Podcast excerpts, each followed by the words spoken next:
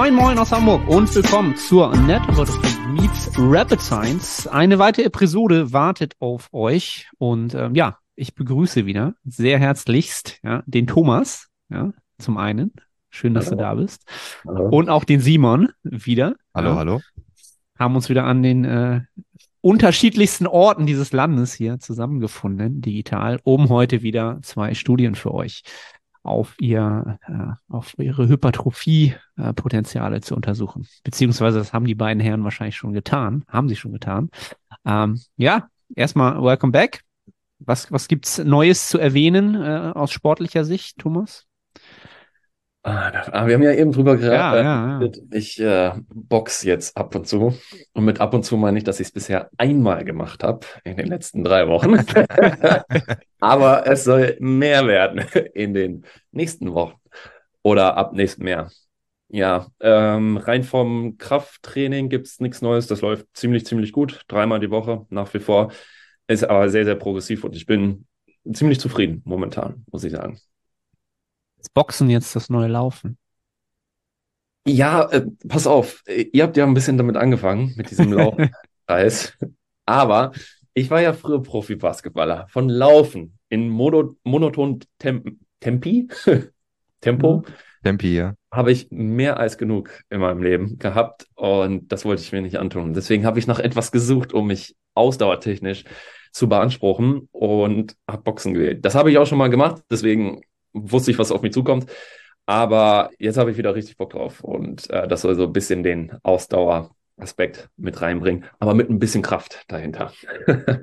Ordentlich Wumms, okay. Und Simon, ja, du, du boxst mega. auch, oder was?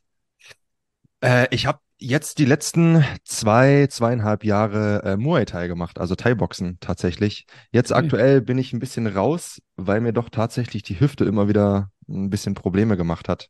Und gegen Ende nicht nur ein bisschen, sondern ein bisschen doll.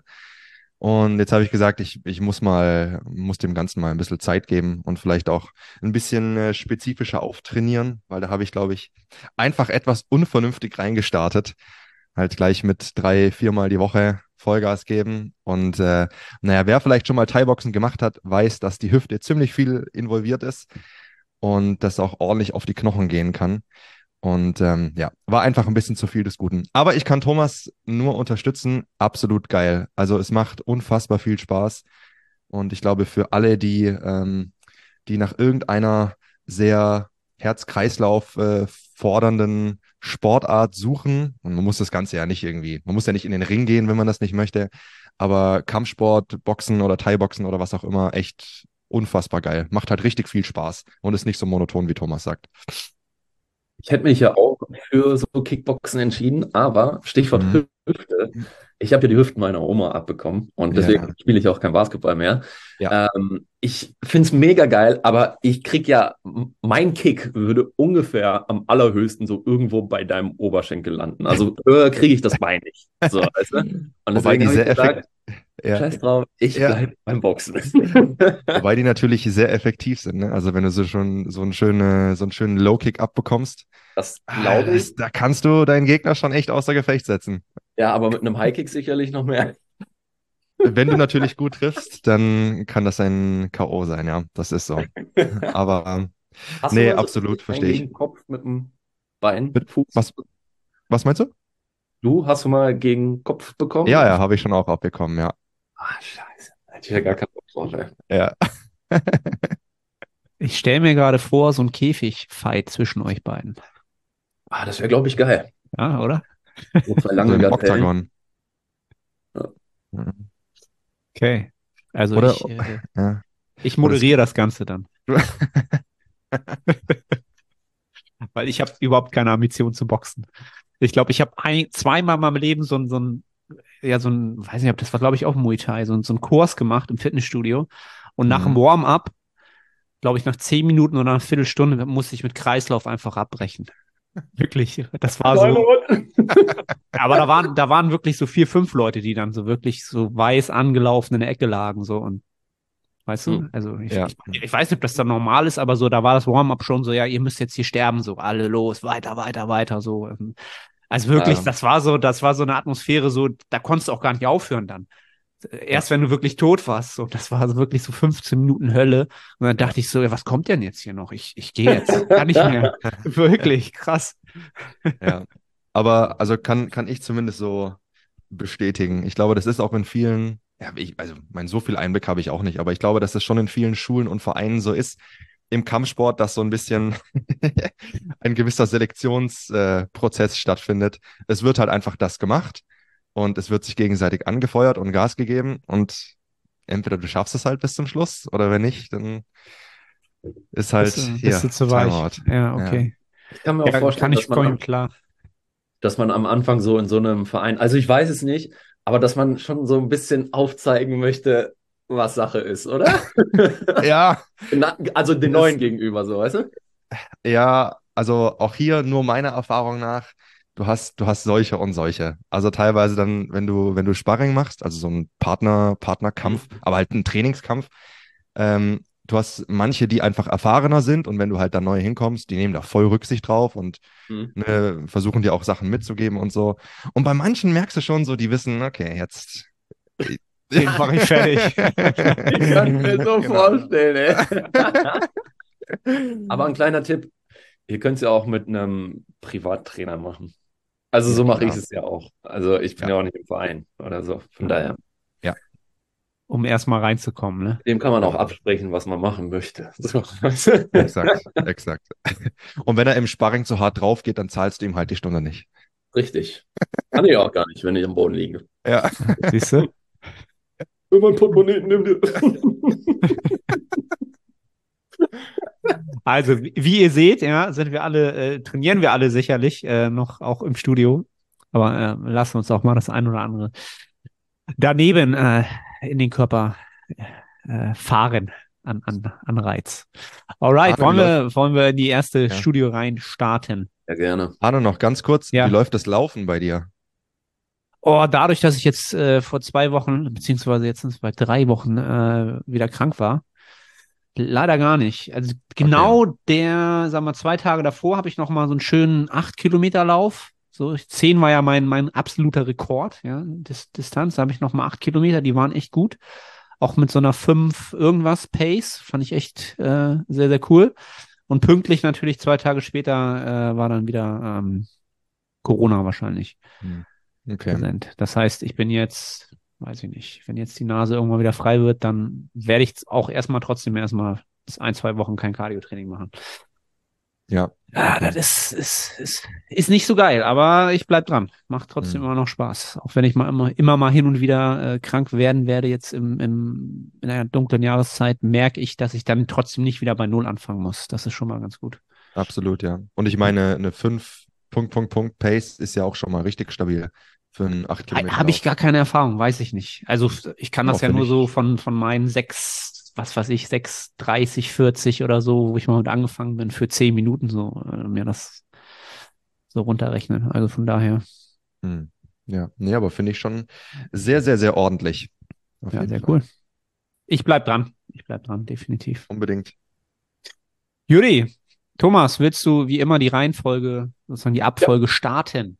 Sehr gerne, ich fange an. Also, Studie heißt Strength Training with Repetitions to Failure does not provide additional strength and muscle hypertrophy gains in young women.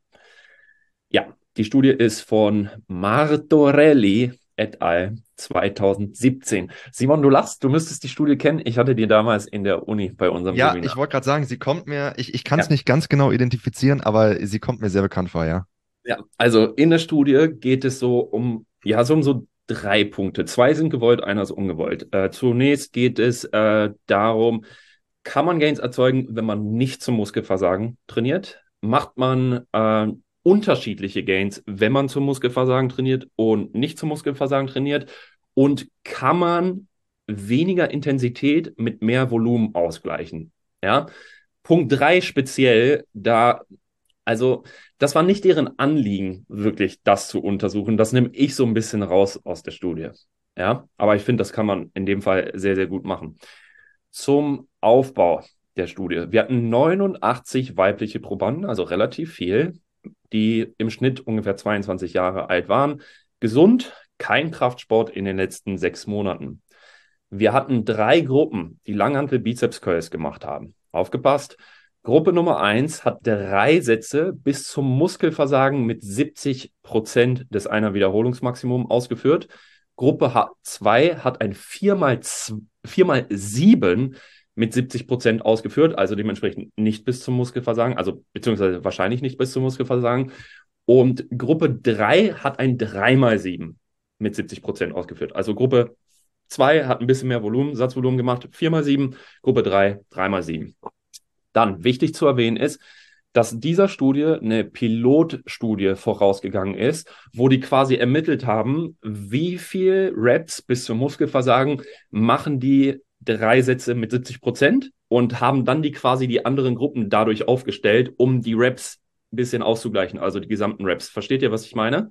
Also dreimal 70 Prozent bis zum Muskelversagen war dann sowas wie äh, elf Reps im ersten Satz, neun im zweiten, acht im dritten, alles bis zum Muskelversagen, hat dann ungefähr 28 ergeben und dann haben die äh, gesagt, okay, ähm, wir stocken eine Gruppe auf, die ein 4x7 mit äh, 70 Prozent macht, um diese 28 Reps voll zu bekommen. Also man hat so ein bisschen versucht, das Volumen hier auszugleichen und eine Gruppe hat halt bewusst nur ein 3x7 gemacht. Ne?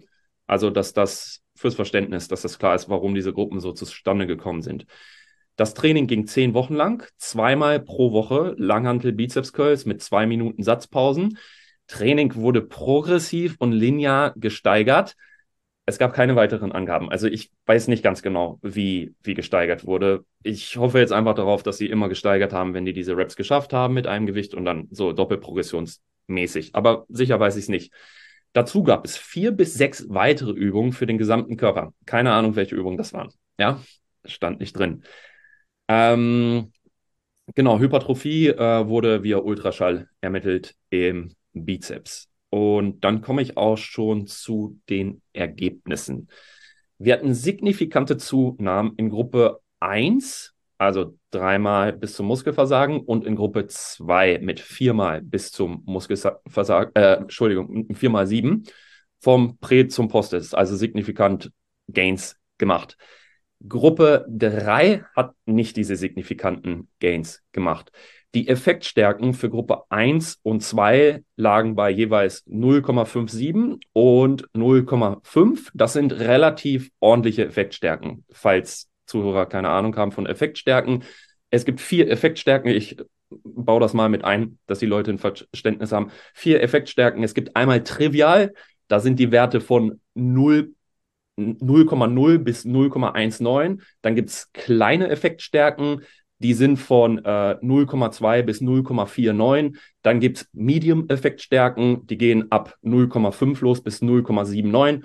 Und alles ab 0,8 sind hohe Effektstärken. Die hat man, hätte ich gesagt, relativ selten. Also Medium-Effektstärken sind eigentlich schon ganz gute Ergebnisse, würde ich jetzt sagen, von dem, was ich kenne. Die letzte Gruppe hatte 0,2, also gerade so über trivial. Ne? Kleiner Effekt sozusagen. Dann womit die Zuhörer wahrscheinlich mehr anfangen können, sind die prozentualen Gains. Gruppe 1, dreimal bis zum Muskelversagen, hat 17,5% Gains gemacht. Gruppe 2 hat 8,5% Gains gemacht und Gruppe 3 hat 2,1% Gains gemacht. So, dann kommen wir jetzt zu einem Punkt, Simon, falls du dich erinnerst, über den haben wir damals diskutiert, der mir nicht ganz klar wurde in der Studie. Und da sage ich frei heraus, weil ich will nicht irgendwas erzählen, wovon ich keine Ahnung habe und was eventuell nicht stimmt. Also, eine ganz klare Signifikanz wurde hier nicht wirklich ermittelt, dass man zum Beispiel gesagt hat, Gruppe 1 ist signifikant stärker geworden als Gruppe 2, ja, im Gruppenvergleich sozusagen. Die wurden vom Prä- zum Posttest stärker, aber im direkten Vergleich konnte ich der Studie nicht entnehmen, dass zum Beispiel es zwischen Gruppe 1 und 2 einen signifikanten Unterschied gab. Es gab in der Studie einen, das nennt sich ähm, Time versus Group Interaction. Ich habe bis heute nicht ganz verstanden, was das genau bedeutet. Das, das hat irgendwas mit der Entwicklung der Werte zu tun, dass die signifikant waren. Ich weiß es aber nicht. Ja. Worauf ich aber nochmal zurückkommen wollen würde, um das Ganze vielleicht so ein bisschen einzuordnen, ist nochmal der Titel, weil im Titel steht Strength training with repetitions to failure does not provide additional strength and muscle hypertrophy gains. Das, also ich schließe eigentlich daraus, dass zumindest die Autoren mehr oder weniger sagen, dass es zwischen den Gruppen keinen keinen signifikanten Unterschied gibt, weil sonst würde der Titel eigentlich nicht so heißen. Okay? Aber lass uns das einfach so hinnehmen. So ganz genau konnte ich es der Studie nicht entnehmen. Ich sage nur mal so, wenn man sich die prozentualen Unterschiede anguckt, vor allen Dingen zwischen Gruppe 1 und 2, die ein bisschen besser miteinander vielleicht zu vergleichen sind, weil die versuchen, das Volumen so ein bisschen aufzufangen. Ich sag mal so, 17,5 Prozent und 8,5 Prozent bei 89 Probanden klingt für mich eigentlich schon nach einem ordentlichen Unterschied.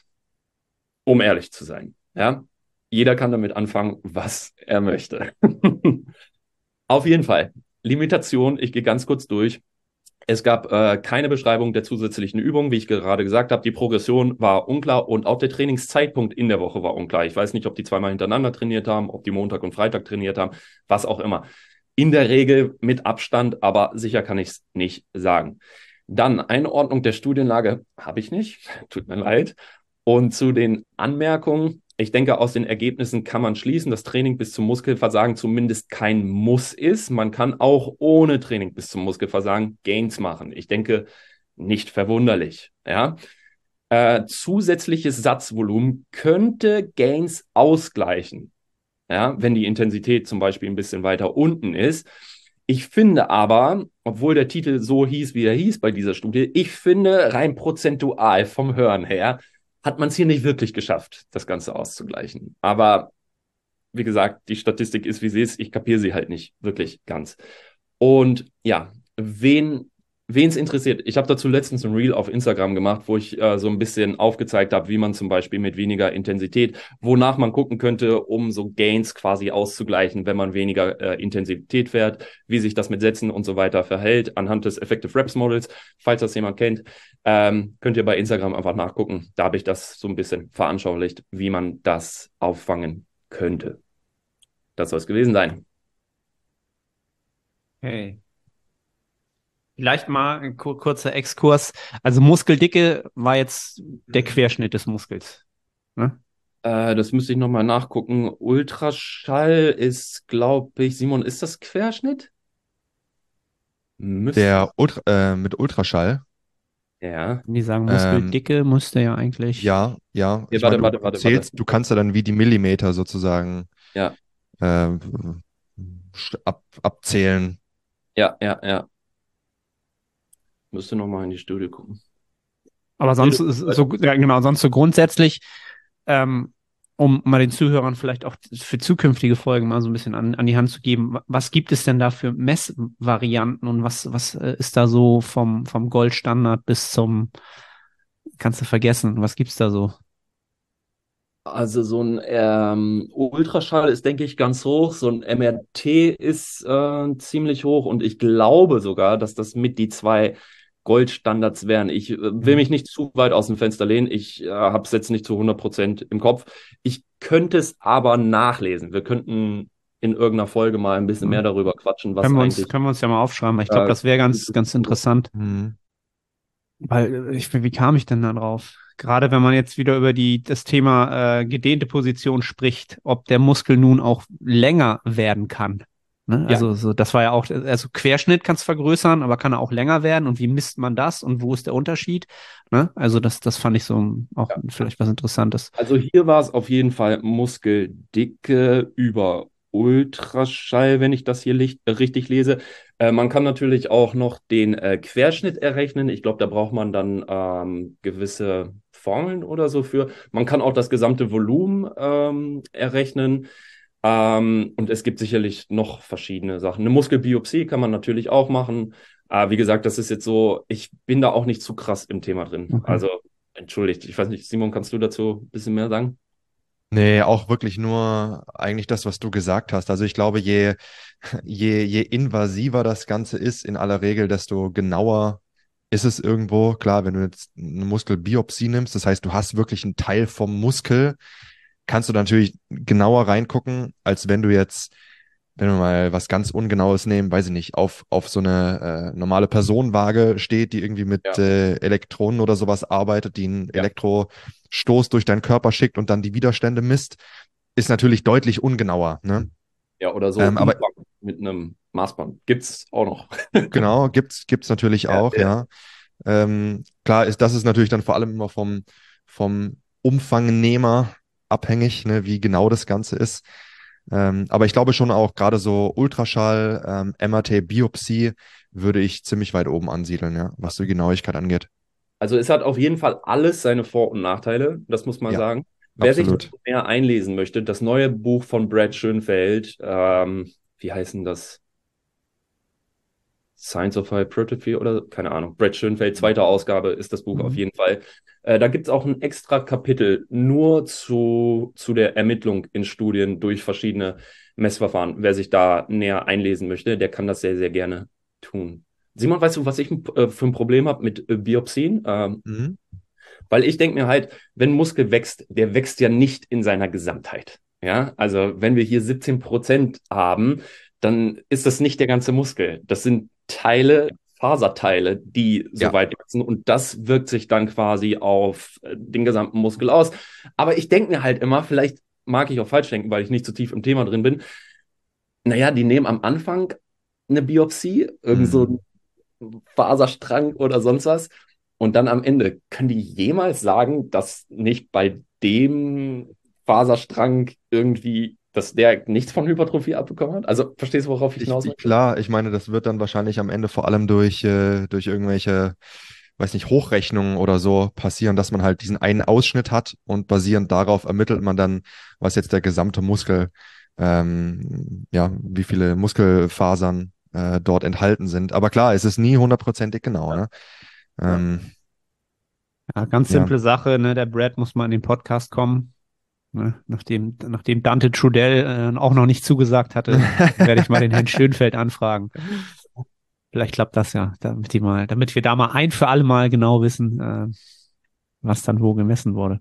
Ja, aber kommen wir sonst noch mal zurück zu, zur Studie. Ähm, finde es interessant, also was ich interessant finde, ist halt, äh, Thomas, was hast du gesagt, dass, dass du nicht glaubst, dass man das ausgleichen kann, so richtig?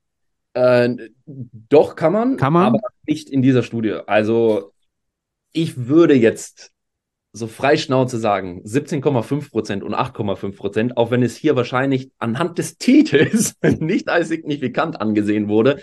Für mich ist das signifikant.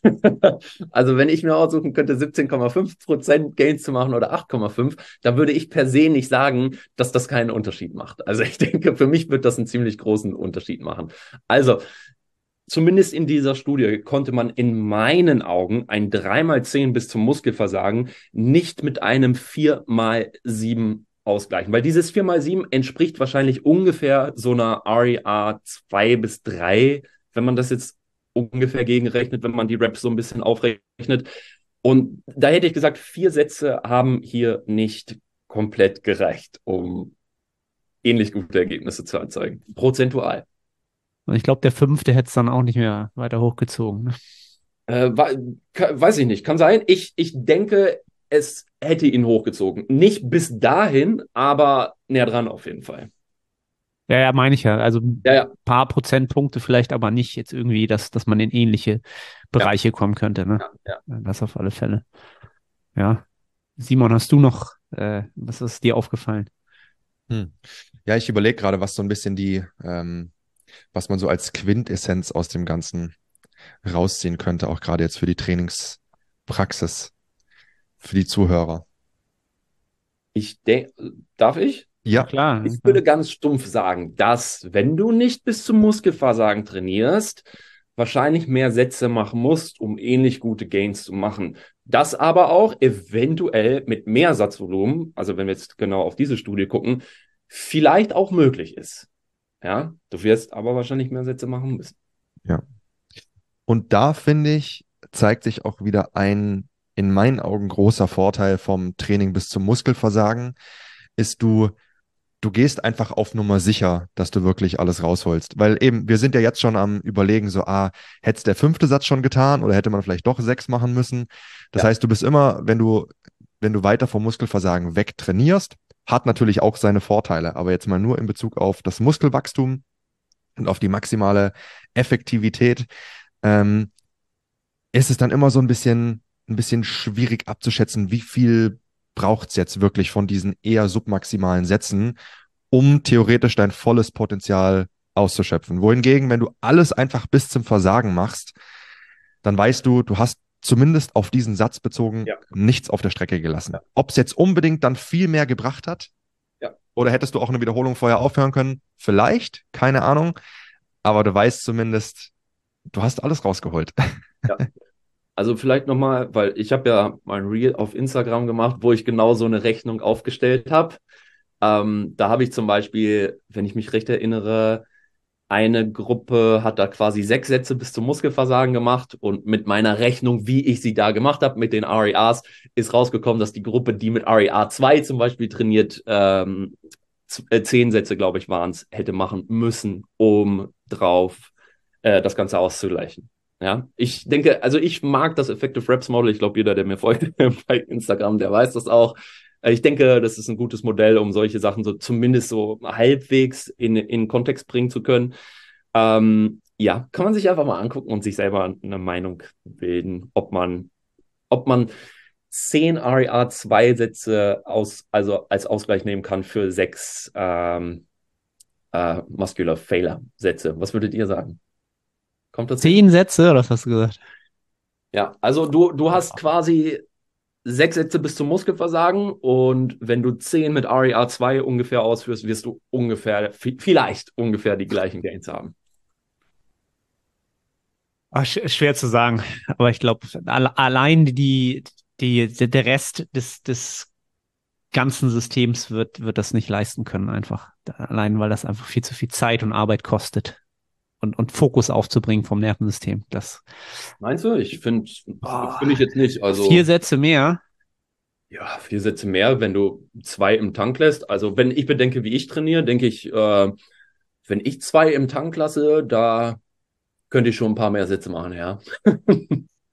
Also äh, wird für mich hinkommen, hätte ich gesagt. Ich, ich habe da mittlerweile eine ganz andere Definition von Sätze im Tank lassen. Also ich, ich erkläre es meist im Coaching den, den Leuten so, wenn die halt halbwegs kompetent sind und wissen, was sie tun von der Bewegungskompetenz, dass, dass dieses Reps in Reserve eigentlich aus meiner Sicht sich automatisch ergibt, wenn du halt versuchst, aus jeder Einheit halbwegs alles rauszuholen. Also wenn du halt einen Trainingsblock hast, der zwischen vier und zehn Wochen dauert, dass du dann irgendwann in der Woche drei, vier irgendwie eine Rap mehr schaffst und nochmal eine Rap mehr oder ein bisschen mehr Gewicht, liegt aus meiner Sicht oftmals einfach daran, dass du dich einfach noch besser neuronal noch mal, noch mal besser geworden bist und noch mal mehr ausbelasten kannst.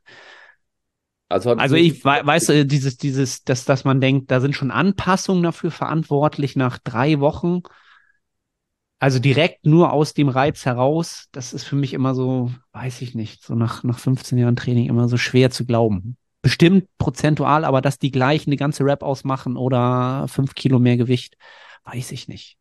Ja, ich weißt denke, du? ganz präzise wirst es halt auch wirklich nie sagen können. Eben. Aber ich denke, bei vielem, was wir machen, kann ich mir kaum vorstellen, dass neuronal irgendwann bei fortgeschrittenen noch so viel abfällt. Also ich mag mich auch täuschen. Ich will nicht sagen, dass ich recht habe und du nicht. Ich habe überhaupt keine Ahnung. Aber ich glaube, wenn wir jetzt so einen Bizeps-Curl nehmen, würde ich den nicht überbewerten, was da die neuronale Ansteuerung und technische Effektivität. Ah, hast, du, hast du recht. Ich meine jetzt nicht unbedingt dieses, dieses Technik, Technik, Technik-Ding, aber dass du einfach in der vierten Woche einfach sagst, ich will verdammt nochmal diese Wiederholung mehr haben. Weißt du, du gibst einfach doch nochmal immer mehr rein, je weiter der Trainingsblock voranschreitet. Verstehst du, was ich meine? Ja, ich Dass das doch wirklich nochmal auch was ausmacht. Ja, es kann gut sein. Es kann gut sein. Definitiv. Also will ich jetzt nicht ausschließen. Also niemand wird in einen hineingucken können und sagen können, hat er jetzt mehr Muskeln gegaint und kann dadurch eine Rap mehr machen oder kann er neuronal besser ansteuern oder vielleicht beides. Ja. Das kann ja auch sein. Ich, also um es äh, abzuschließen, was ich meine, ist halt, dass ich den Leuten nicht sage, geht jetzt bitte nicht bewusst in die erste oder zweite Trainingswoche und sagt, ich mache jetzt zwei Reps in Reserve, weil dann machst du vier Reps in Reserve. Sondern lass den Grinder weg. dann hast du wahrscheinlich mhm. ein oder zwei Reps in Reserve und die lässt du dann nicht mehr weg in den Wochen darauf. Fertig. Und wenn du dann in den Wochen darauf trainierst, wie würdest du es dann erklären? Inwiefern? Und was dann Reps in Reserve noch sind? Naja, ich Oder sag warum mal, die dann noch besser werden? Guck mal, ich sag mal so, wenn du zum Beispiel Woche 1 anfängst mit einer API 8, ja, mhm. und dann in Woche 2 auf eine 9 gehst und in Woche 3 auf eine 10 gehst, da kannst du ja nicht wirklich sagen, habe ich eigentlich wirklich, bin ich eigentlich progressiv besser geworden oder habe ich einfach nur eine, mich eine API hochgearbeitet? Versteht ihr, was ich meine? Aber ab, genau. ab Woche 3, wenn du dann quasi wöchentlich immer API 10 ballerst, Mhm. Verstehst du? Dann kannst du ja, hätte ich schon gesagt, eher ablesen, wenn diese Konstante gleich bleibt, ob du auf irgendeine Art und Weise Progress gemacht hast. Also sei es neuronal oder. Absolut. Absolut. Was ich halt meine, ist, wie gesagt, dass man sich da nicht zu sehr von Anfang an wahrscheinlich klein hält, weil man sagt, ja, jetzt lieber nicht zu hart reingehen. Weißt du, das, das ist so, weiß ich nicht, ist ja scheinbar auch, sehe ich bei ganz, ganz vielen immer noch sehr, sehr ähm, so, so, so ein ganz normaler Goldstandard, dass die erste Trainingswoche immer Reps in Reserve, immer weniger Volumen und so, sehe ich bei ganz, ganz vielen. So. Also ähm, ich persönlich ja. finde das überhaupt nicht schlimm. Du merkst, dass wir nicht ganz einer Meinung sind. Yeah. Weil ich denke mir halt immer, guck mal, wir trainieren unser Leben lang. Weißt du, wenn du in einen Plan einsteigst und erstmal locker in Woche 1 einsteigst, völlig unabhängig davon, was es wirklich für eine API ist, selbst wenn sie anders shooten, selbst wenn das heißt, mach eine API 8 und sie sind bei 6, ja, wenn das Leute sind, die regelmäßig ins Training gehen und sich progressiv steigern, denke ich mir immer, ja, weißt du, dann wird er halt zwei Wochen länger steigern und von da genau, aus äh, genau. gut weiter. Also ich mache mir da auch nicht mehr so einen Kopf. So, aber ja, ich sage trotzdem, komm lieber locker in den Block rein, ähm, gerade wenn es viele neue Übungen gibt und so weiter. So Repeated Bout Effect schlägt vielleicht doch nochmal zu. Du wirst dich nicht komplett gegen die Wand fahren in Woche eins. Deswegen sag ich sehr wohl noch, ähm, wir reduzieren die API in Woche eins oder vielleicht sogar auch zwei und geben dir einfach ein bisschen Anlauf, dass du dich dann äh, wöchentlich gegen die Wand fahren kannst. Alright. Ähm, ja, Simon, hast du noch was? Ähm, also in, in, in Bezug auf das Thema gar nicht so wahnsinnig viel. Also ich glaube, zumindest was das letzte angeht, ich handhabe es so wie, wie Thomas tatsächlich auch. Also ich gehe auch ganz gerne oder plane das auch ganz gerne immer so in Woche eins nicht schon direkt all in. Ich glaube, zum einen ergibt es schon auch irgendwo physiologisch gesehen Sinn, ähm, dass du so ein bisschen Luft lässt am Anfang, um dann von dort aus noch weiter, steigern zu können. Ich glaube aber auch, dass es für viele, oder zumindest auch wenn ich für mich spreche, so einen gewissen psychologischen Effekt haben kann. Also wenn ich in Woche eins bin und ich bin jetzt, weiß ich nicht, mache irgendwie einen Lattzug oder so, mach 100 Kilo, 10 Reps, das ist voll auf Anschlag RPE 10. Da ging wirklich gar nichts mehr. Das war wirklich Limit, Limit, Limit. Und jetzt gehe ich in Woche zwei und ich weiß schon, boah, das wird heute, ich muss richtig Gas geben, dass ich hoffentlich noch eine Elfte schaffe. Und dann schaffe ich es vielleicht auch nicht, weil, naja, es dauert halt einfach dann seine Zeit lang, sich zu steigern.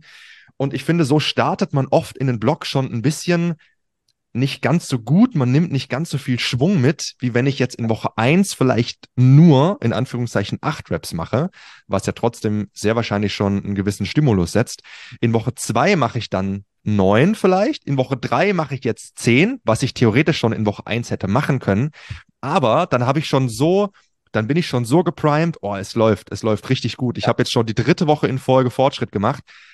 Würde ich behaupten, ist die Wahrscheinlichkeit, dass ich von dort aus dann auf elf oder sogar auf zwölf Reps steigern kann, höher, als wenn ich schon in Woche zwei so ein bisschen nicht unbedingt zweifle, aber ich weiß, uff, Woche zwei wird schon heavy. Also so ist so ein bisschen meine Herangehensweise. Also ich versuche auch so diesen psychologischen Effekt da so ein bisschen mit äh, einfließen zu lassen.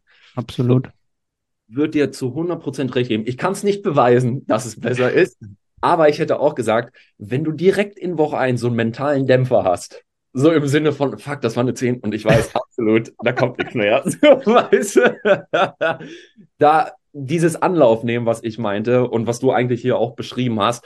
Ich hätte auch gesagt, das ist mental irgendwie so, dann nimmst du den Schwung mit und dann weißt du, Woche eins, weißt du ganz genau so, ich kann ihn locker nächste Woche steigern. Und da vielleicht auch sogar noch übernächste. Und dann bin ich in so einem guten Feeling und weiß, okay, jetzt reite ich auf der Welle so, weißt du? ja. Genau, genau. Also Freunde, und lasst, ich, lasst die Grinder weg. Lasst ja. sie weg. In Woche 1 vielleicht. Nur, nur, nur lasst euch ein bisschen Zeit für die Grinder, das hätte ich. Genau. Und ich glaube, das verdeutlicht ja auch nochmal, wieso es sehr viel Sinn ergibt, in meinen Augen, Übungen einfach auch lange im Plan drin zu lassen und nicht nach sechs Wochen schon auszutauschen, es sei denn, es gibt wirklich einen triftigen Grund dafür, weil eben man, man, wenn man diesen Ansatz fährt und du lässt dir so ein bisschen Zeit und die, der wahre Progress in Anfang, äh, in Anführungszeichen fängt dann so vielleicht ab Woche drei an, dann das Ganze auch wirklich über längere Zeit, wirklich viele, viele Wochen, wenn nicht sogar Monate einfach weiterzufahren und immer wieder hier mal eine Rap mehr, da mal ein Kilo mehr. Ja. Und äh, ja, ich glaube, da macht man schon relativ viel richtig. Yes. Simon, willst du? Willst du reingehen? Okay, also, ich habe heute eine Studie mitgebracht, von der ich so ein bisschen gehadert habe, ob ich sie überhaupt mitbringe, weil wir oder ich habe ein ganz ähnliches Thema schon mal vorgestellt in einem älteren Podcast von uns, auch in einem, in einem Newsletter von uns, ist, würde ich sagen, sicherlich schon ein Jahr her. Und es hat sich im Vergleich zum Ergebnis damals gar nicht so viel getan. Aber dadurch, dass wir in unserem QA letztes Mal hier im Podcast so ein bisschen ja über das Thema gesprochen haben, was sind überhaupt Basics und wie definiert man das eigentlich genau und warum sollen Basics, wie auch immer man es dann definiert, besser sein als äh, das, was vielleicht irgendwie als nicht Basic kategorisiert wird, ähm, habe ich gedacht, das passt irgendwie schematisch schon äh, thematisch schon ganz gut, weil in dieser Studie geht es darum, ob das Training mit freien Gewichten oder das Training mit Maschinen effektiver ist in Bezug auf Kraft und Muskelaufbau. Und auch hier ist es ja ganz oft so, ähm, dass es sich bis heute hält. Freie Gewichte sind die Basics, so Langhantelrudern, Langhantel, Langhantel, Kniebeuge etc. pp. Und das sei entsprechend auch effektiver, als wenn man jetzt zum Beispiel Rudern am Kabel macht oder an der Beinpresse ist. Und deswegen dachte ich, passt es eigentlich doch ganz gut. Jedenfalls, die Studie nennt sich Effect of Free Weight versus Machine-Based Strength Training on Maximal Strength, Hypertrophy and Jump Performance, a Systematic Review and Meta-Analysis von Haugen und Kollegen aus dem Jahr 2023, also wirklich ganz aktuell und knüpft an die Meta-Analyse von vor zwei Jahren an, von 2021, die eben das gleiche Thema damals schon untersucht hat. Und die Kernaussage der Meta-Analyse von 2021 war, dass wer in einer bestimmten Übung so effektiv und so effizient wie möglich stärker werden möchte, der macht am besten auch genau diese Übung. Also Prinzip der Spezifik, macht das, worin du auch besser, in dem Fall stärker werden möchtest. Wer vor allem am Muskelaufbau interessiert ist, für den scheinen beide Form, äh, Modalitäten, also sowohl das Training mit freien Gewichten als auch das Training mit Maschinen, effektiv zu sein. Gab damals keine statistische Signifikanz, also keinen signifikanten Unterschied zwischen diesen beiden Trainingsformen. Ähm, genau, also die neue Meta-Analyse und das neue systematische Review hat insgesamt 13 Studien in die Analyse mit aufgenommen. Von diesen 13 waren sechs Studien mit dabei, die trainierte Probanden äh, mit involviert haben und sieben davon, die mit untrainierten Probanden gearbeitet haben. Die Dauer der inkludierten Studien lag irgendwo so zwischen sechs und zwölf Wochen und die Probanden haben zwischen zwei bis viermal pro Woche eben je nach Studie trainiert. Einbezogen wurden nur solche Studien, die sich die Effekte angesehen haben, entweder auf die Kraftentwicklung, das wurde in den Studien unterschiedlich gemessen, meistens über ein One-Rep Max, manchmal aber auch über ein Dreier-Wiederholungsmaximum, äh, Sechser Wiederholungsmaximum oder irgendwo zwischen sechs und zehn maximale Wiederholungen. Ähm, oder eben die Effekte auf das Muskelwachstum. Und das knüpft auch so ein bisschen an unsere vorherige Diskussion an. Das wurde hier in den Studien unterschiedlich gemessen. Es gab Studien, die haben Ultraschall verwendet. Es gab Studien, in denen Umfänge genommen wurden oder auch Hautfalten gemessen wurden.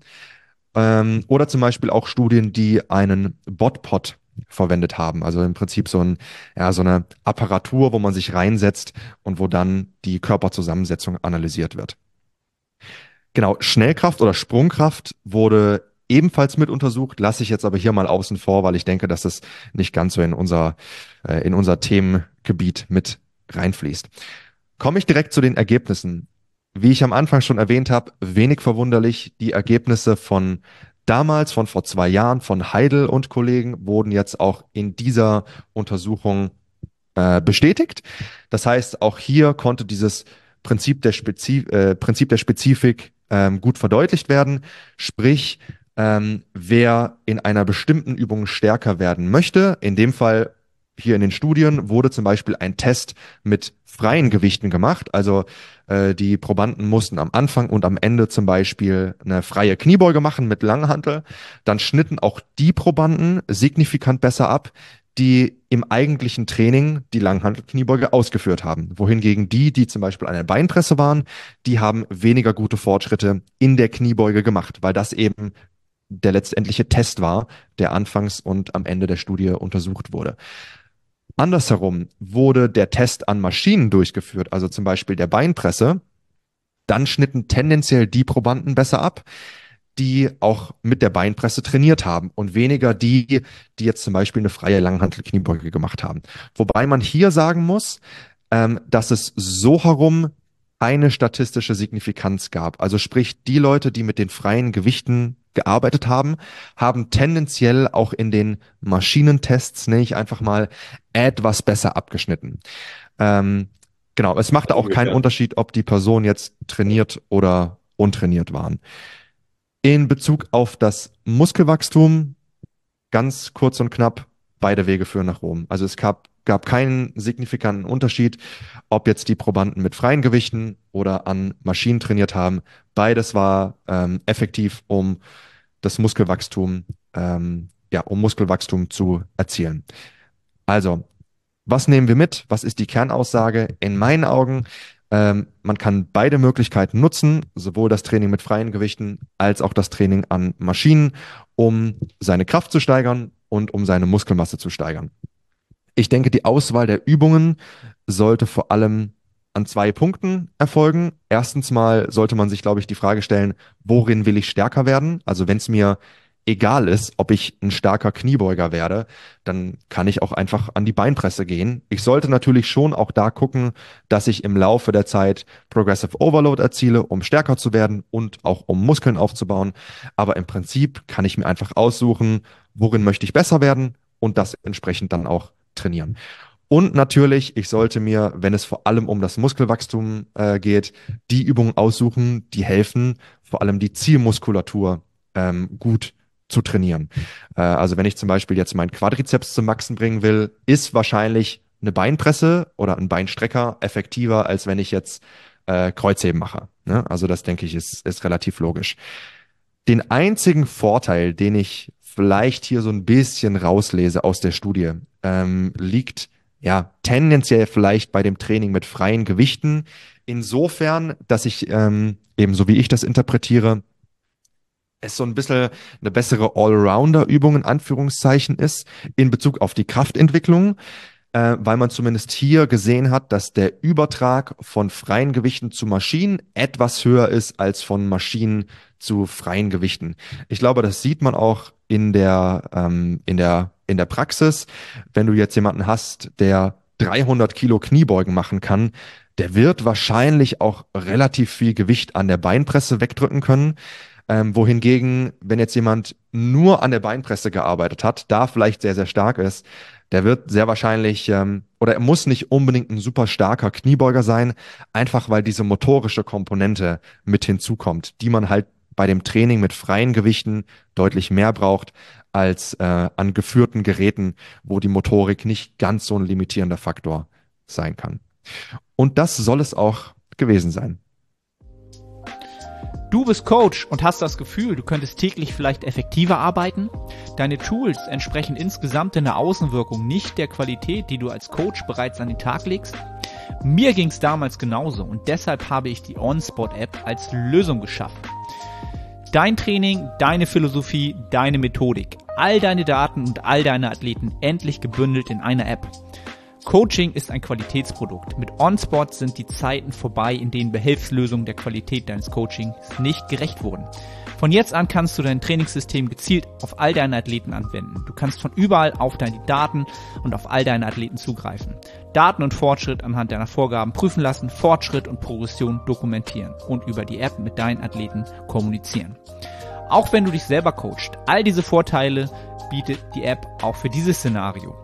Individuell, qualitativ, effektiv. Einfach on spot. Gehe jetzt in die Beschreibung und sichere dir den ersten Monat komplett kostenfrei und teste das Ganze.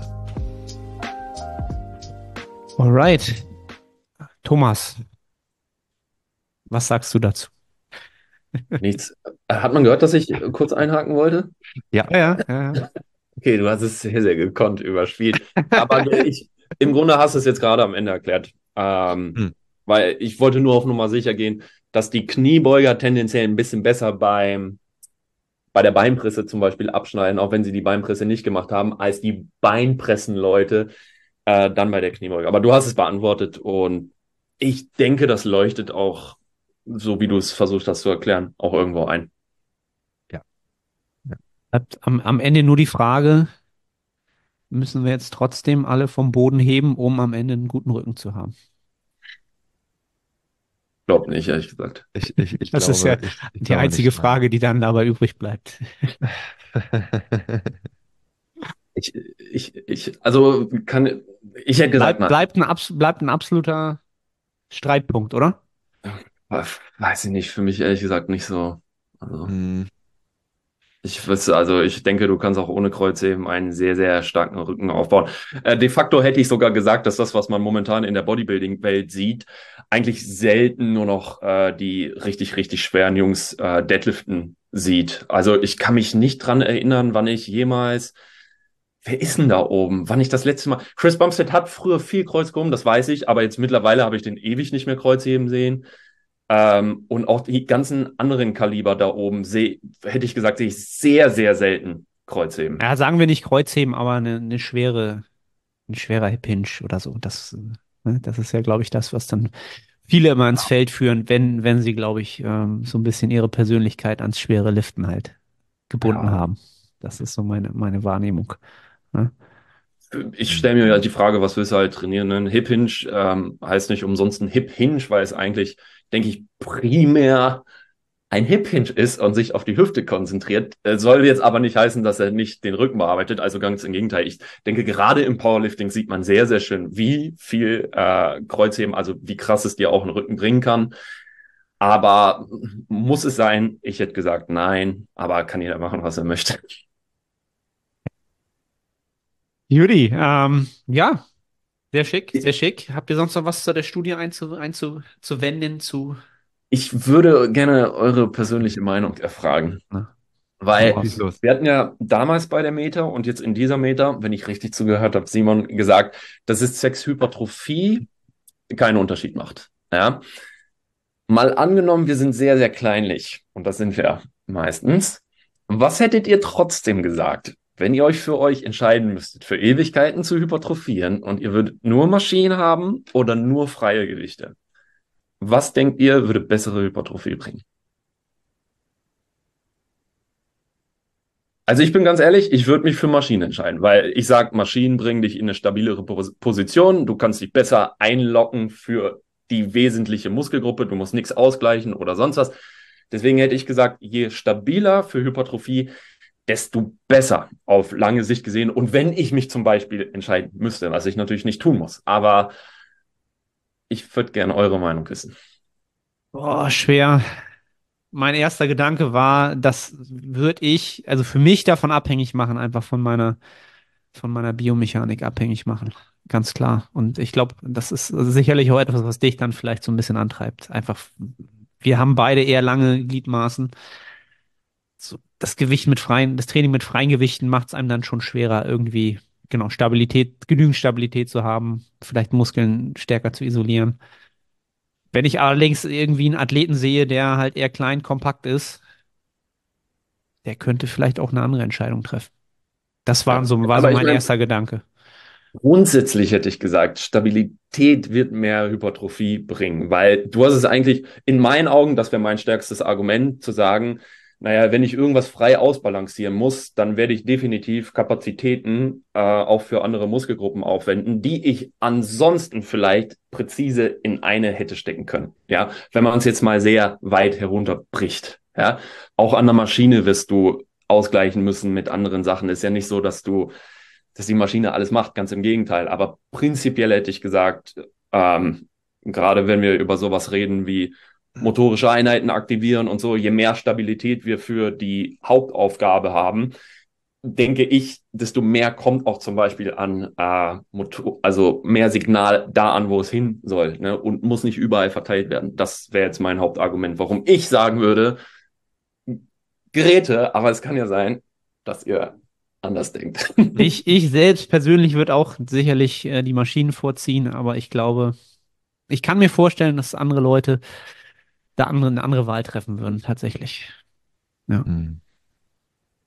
Ja, unfassbar schwierige Frage. Ich bin erstmal sehr froh, dass man sich nicht entscheiden muss. Glücklicherweise kann man beides wählen.